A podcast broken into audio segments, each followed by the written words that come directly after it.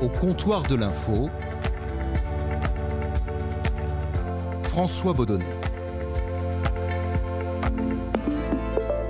Et au comptoir de l'info, aujourd'hui, je suis avec Arnaud Miguet. Salut Arnaud. Bonjour François. Alors c'est un comptoir de l'info un peu particulier parce qu'Arnaud, euh, tu ne te trouves pas à côté de moi au comptoir de l'info comme les autres invités. Non, tu te trouves à 9000 km euh, de moi. Tu es à Wuhan, euh, dans cette ville chinoise qui est l'épicentre du, coronavirus. tu es là-bas sur place depuis maintenant 15 jours, au moment où nous nous parlons. Bah, la première question, c'est Arnaud, comment ça va? Ah bah, ça va très bien. Euh, euh, on commence à trouver un petit peu le temps long. Ça fait quand même 15 jours de confinement. Même si nous sortons de temps en temps et nous sortons quelques heures par jour, euh, ce qui est toujours une gageure parce que c'est pas facile de, sortir d'un endroit où il n'y a pas de transport, où il n'y a pas de taxi, où il n'y a pas de bus, où il n'y a rien pour se déplacer. Mais on arrive quand même à trouver, à trouver des taxis ils sont en général assez cher payés pour se prendre ce risque de sortir dans la ville, puisque les autorités demandent à ce que les gens restent chez eux. Et nous sommes en Chine, quand les autorités décident de quelque chose, euh, en général, les gens s'exécutent. Quand tu dis euh, prendre le risque de sortir, qu'est-ce que c'est si tu sors, parce que tu fais donc, tu viens de nous le dire, et que tu es dans la rue, qu'est-ce qui peut se passer pour, pour toi et pour Gaël Caron, qui est le, journaliste reporter d'image qui est avec toi?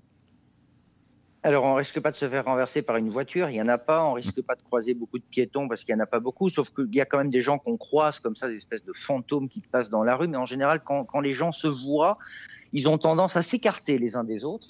Et puis, il y a des gens dont on ne connaîtra jamais les visages parce que tout le monde est masqué. Tout le monde, toute la population porte, euh, porte ces fameux masques. Et donc, quand on sort, on prend des précautions, on porte un masque, euh, on essaie d'avoir euh, un peu de liquide pour se nettoyer les mains assez régulièrement. On se tient à distance des gens et on ne reste pas dehors très très longtemps. Qu'est-ce qu'on risque c'est un, ce, virus est un ennemi invisible. C'est en général le plus redoutable quand il est invisible. On risque en vérité pas grand-chose, sauf à, à, être trop près des gens qui ont contracté le virus, puisque tout le monde à Ouran est un, est un petit peu un virus ambulant putatif. Euh, donc il faut faire attention à pas rester dehors trop trop longtemps, pas trop s'approcher des gens, euh, mais être quand même proche de la population, parce que finalement il faut raconter ce qui se passe à Ouran. Euh, mais c'est très difficile dans une ville qui est une ville fantôme. Est-ce que tu as peur pour ta santé? Non. Euh, le, ce que je redouterais le plus, et ce que nous disent d'ailleurs les, les, médecins euh, à qui on parle assez régulièrement, il y a un médecin français euh, à Ouran qui est connu comme le loup blanc par la communauté française, c'est un petit peu le médecin de famille de la communauté française. Euh, ce qui est, ce qu'on risque, c'est qu'il nous arrive un pépin en descendant les escaliers, se fouler une cheville, se casser une jambe, avoir une crise d'appendicite auquel cas, ça veut dire qu'il faut être hospitalisé. Et il n'est pas très très bon d'être hospitalisé en ce moment dans la ville de Wuhan, puisque tous les hôpitaux, évidemment, sont absolument débordés de gens qui euh, ont de la fièvre et qui ont probablement contracté le virus. Euh, c'est donc un, nid à virus, euh, et donc les hôpitaux sont à éviter à tout prix. Donc le, seul risque, c'est un, petit pépin de santé comme ça qui nous amènerait dans un hôpital, et, là, c'est pas très bon signe. Et qu'est-ce que tu fais justement au, quotidien? Tu nous as dit ce que tu faisais pour éviter la, contagion, la contamination au coronavirus. Mais pour le reste, justement, pour éviter ce, pépin de santé, est-ce que tu prends des précautions particulières? Non, pas particulièrement. Je pense qu'il faut vivre normalement. De toute façon, on a, on a un travail à faire. Euh, donc, du coup, on n'y pense pas. C'est quand on y pense que ça devient un petit peu une psychose et, qu'on peut avoir et qu'on peut se poser des questions et, ce qui est normal, parce qu'il y a quand même une psychose et la peur s'est quand même répandue sur la ville, voire sur le pays, euh, voire bien au-delà. Et, qui n'a pas peur, comme disait Sartre, n'est pas normal. Mais euh, on, a un boulot à faire, on a des reportages, on a, des plateaux, on a des directs à faire, on a des gens à aller voir, des gens qui veulent témoigner, il y a des histoires à raconter. Donc forcément, on y pense beaucoup moins. Euh, et, ça fait aussi passer le temps parce qu'on a un travail à faire, on est là pour faire ce travail. Euh, mais on reste pas très très longtemps dehors parce que même si on ne nous dit pas de rentrer chez nous, il est quand même très fortement recommandé de rentrer. Tu dis rentrer chez nous. Euh, chez nous, c'est quoi? Vous êtes euh, dans un hôtel? Alors chez nous, nous habitons dans un hôtel depuis 15 jours, un hôtel qui est resté ouvert et qui est ouvert pour nous, puisque nous sommes les deux seuls clients. Vous êtes les seuls clients Tout est fantomatique ici. Nous sommes les seuls clients de l'hôtel. Donc il y a du personnel de l'hôtel qui, a été, qui est toujours là. L'hôtel est toujours en, en état de marche. les gens viennent quand on a besoin de manger. Il y a un restaurant qui est ouvert, mais nous sommes les deux seuls clients, puisque l'hôtel a tendance à ne pas accepter les gens qui viennent de l'extérieur, c'est toujours la peur de l'étranger toujours la peur de la contamination, avec forcément un personnel qui est là d'abord à l'entrée pour systématiquement, dès que nous rentrons à nouveau dans l'hôtel, prendre notre température. On prend ta température à, tout bout de champ? Oui, c'est parfois un peu effrayant parce que au petit déjeuner, il y a quelqu'un qui arrive avec son pistolet, qu'on te met sur la tempe, et boum, on te prend ta température sans rien te demander. Sympa. Sympa. Alors là, on se dit, mais qu'est-ce qui se passe? Bon, c'est vrai qu'on est en Chine, on peut imposer des choses, pourquoi pas? Enfin, on trouve ça, je trouvais ça un peu cavalier. C'est quand même assez intime la température. Enfin, maintenant, je, je suis, je, pas, je passe outre. Euh, mais il y a quatre jours, on a pris ma température en rentrant à l'hôtel et euh, j'avais 37,3. Mmh qui pour moi est une température normale avec le pistolet. Euh, et là, du coup, il y a qu'on te met sur la tempe hein, ou qu'on te met dans le cou. Et, tout d'un coup, il y a quatre personnes de l'hôtel qui me tombent dessus et qui me disent Vous avez trop de température. Et d'ailleurs, le seuil d'alerte, mhm. c'est en effet 37,3 ici en Chine pour euh, euh, aller se faire checker dans un hôpital. mais ça, je ne le savais pas encore. Et, là, donc, on me donne un thermomètre à l'ancienne, mhm. Avec mercure au bout, euh, en me disant bah voilà, faut reprendre votre température. Mon chinois est quand même euh, pas très sophistiqué, donc euh, j'ai pas ce vocabulaire-là de thermomètre. Donc et là je demande le thermomètre, je le mets dans ma bouche ou et bon et je comprends qu'il faut que je me le mette sous, sous les sous les selles.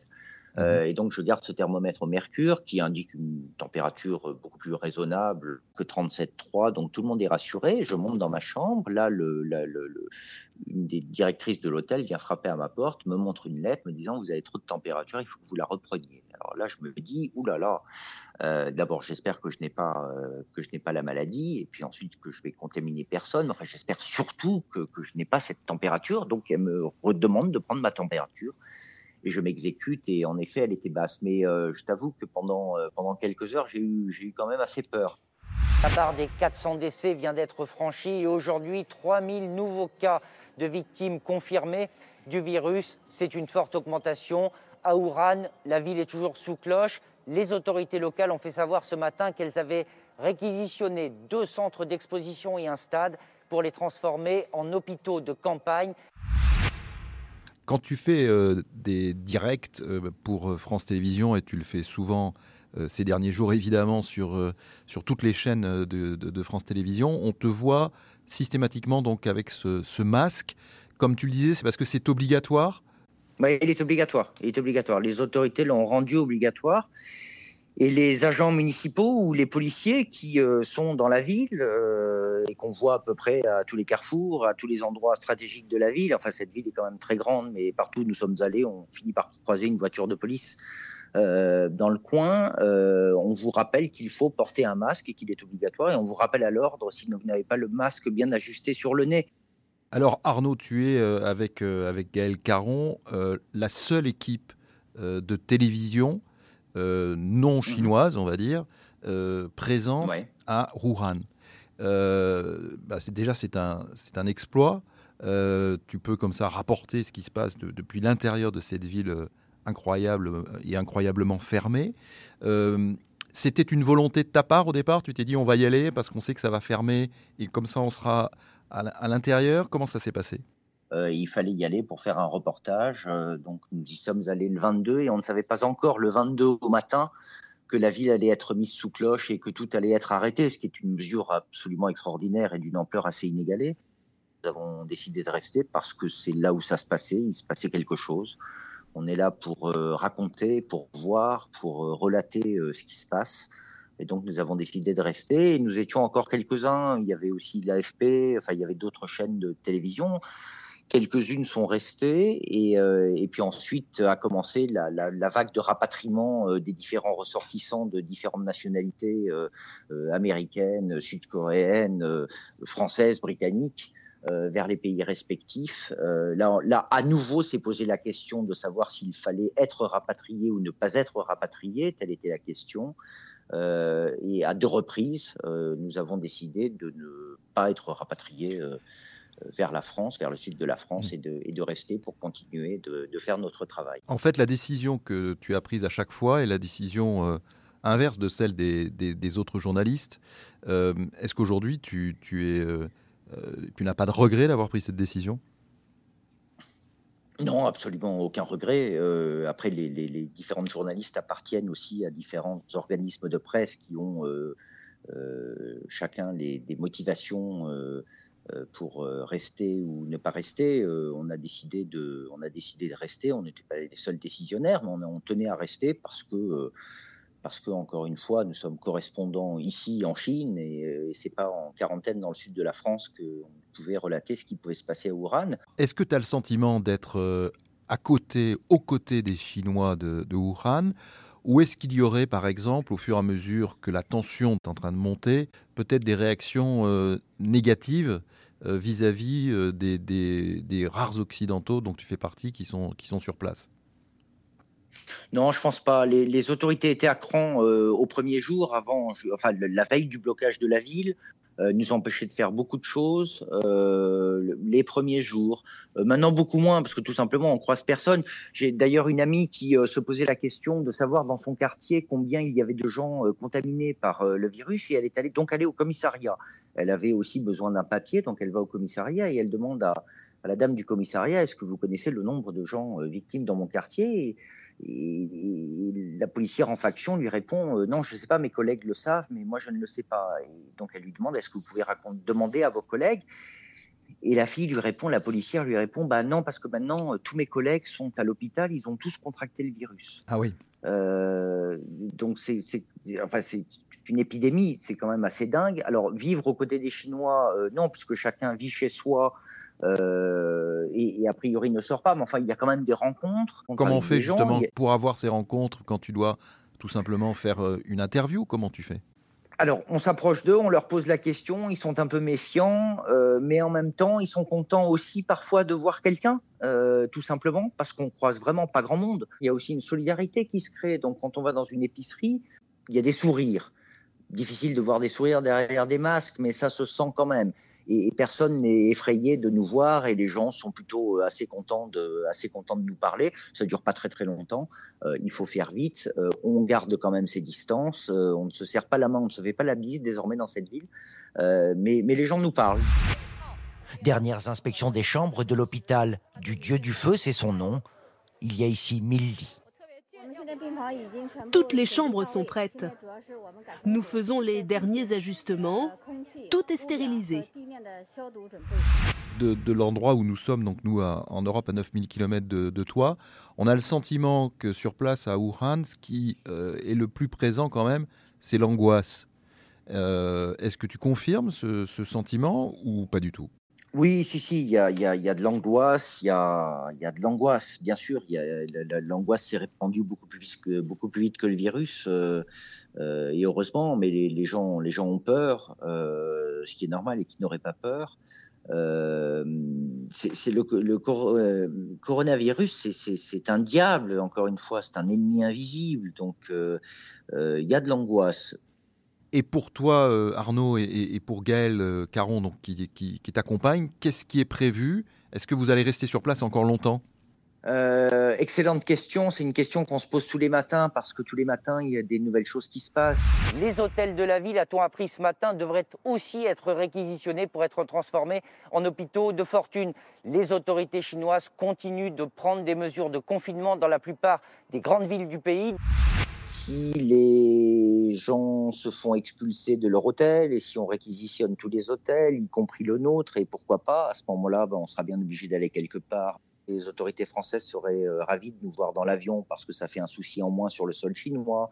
Elles ont peur qu'il y ait un pépin. Euh, elles ont peur qu'il y ait euh, que, l'un de nous deux contracte le virus, soit hospitalisé. Et là, ça devient aussi un casse-tête sanitaire pour, pour nous, enfin comme pour n'importe quel citoyen français d'ailleurs, je pense les autorités chinoises aimeraient bien nous voir dans l'avion aussi, finalement, parce que ça fait un casse-tête de moins pour eux aussi. Alors Arnaud, tu, donc, tu es correspondant euh, pour France Télévisions en Chine. Euh, auparavant, il y a quelques années, tu, tu étais euh, correspondant en, Inde. Je dirais donc tu as une longue expérience du, du reportage sur, sur le terrain. Là, de ces 15 jours que tu as pour l'instant passé à Wuhan, s'il y avait une seule chose à retenir qui t'a le plus marqué en tant que journaliste, qu'est-ce que ce serait? Moi, j'ai des images qui m'ont marqué. Alors, des images, euh, des images euh, terribles euh, quand, on voit deux, personnes qui sont à un couple qui est à l'hôpital, qui sont octogénaires et qui sont tous les deux sur leur lit d'hôpital avec des, tuyaux dans tous les sens et qui se regardent l'un l'autre et, qui se disent adieu. C'est une image absolument poignante et qui est qui a pleuré, absolument émouvante des histoires d'un petit garçon qui est handicapé, qui a tout prix besoin de sa maman euh, pour qu'on prenne soin de lui et pour qu'il ait des médicaments. Euh, mais sa maman contracte le virus et, et du coup, ce petit garçon, euh, ben, personne ne s'occupe de lui et il finit par, il finit par mourir. Ça, c'est vraiment des histoires qui vous prennent, qui vous prennent à la gorge. après, encore une fois, il y a derrière les masques, il y a d'un côté beaucoup plus positif, il y a des il y a des sourires, il y a, il y a je, voir, voir, il y avait une jeune fille qui dansait la dernière fois dans, son immeuble, on la voyait danser, les, gens la regardaient danser euh, d'en bas de l'immeuble, mais euh, voilà, pour montrer qu'elle tenait bon, euh, qu'elle ne souffrait pas, que tout allait bien. Euh, elle était chez elle. Euh, ça, c'est une image étonnante aussi. Et... Est-ce que tu, tu, as le sentiment de vivre peut-être l'événement le plus marquant de ta carrière de journaliste elle est, elle, est, elle est loin d'être terminée, ma carrière de journaliste, donc va savoir. Mais euh, oui, non, je pense que c'est quelque chose qu'on quelque chose qu'on voit une fois dans sa vie. De vivre comme ça dans une ville de 11 millions d'habitants, qui est une ville fantôme, je pense que je ne suis pas prêt de revivre ça. Eh bien, merci beaucoup euh, Arnaud Miguet donc d'avoir euh, répondu à, à nos questions à 9000 km de distance. Merci encore Arnaud. Et puis nous, on se retrouve très bientôt pour un nouvel épisode du comptoir de l'info. À bientôt.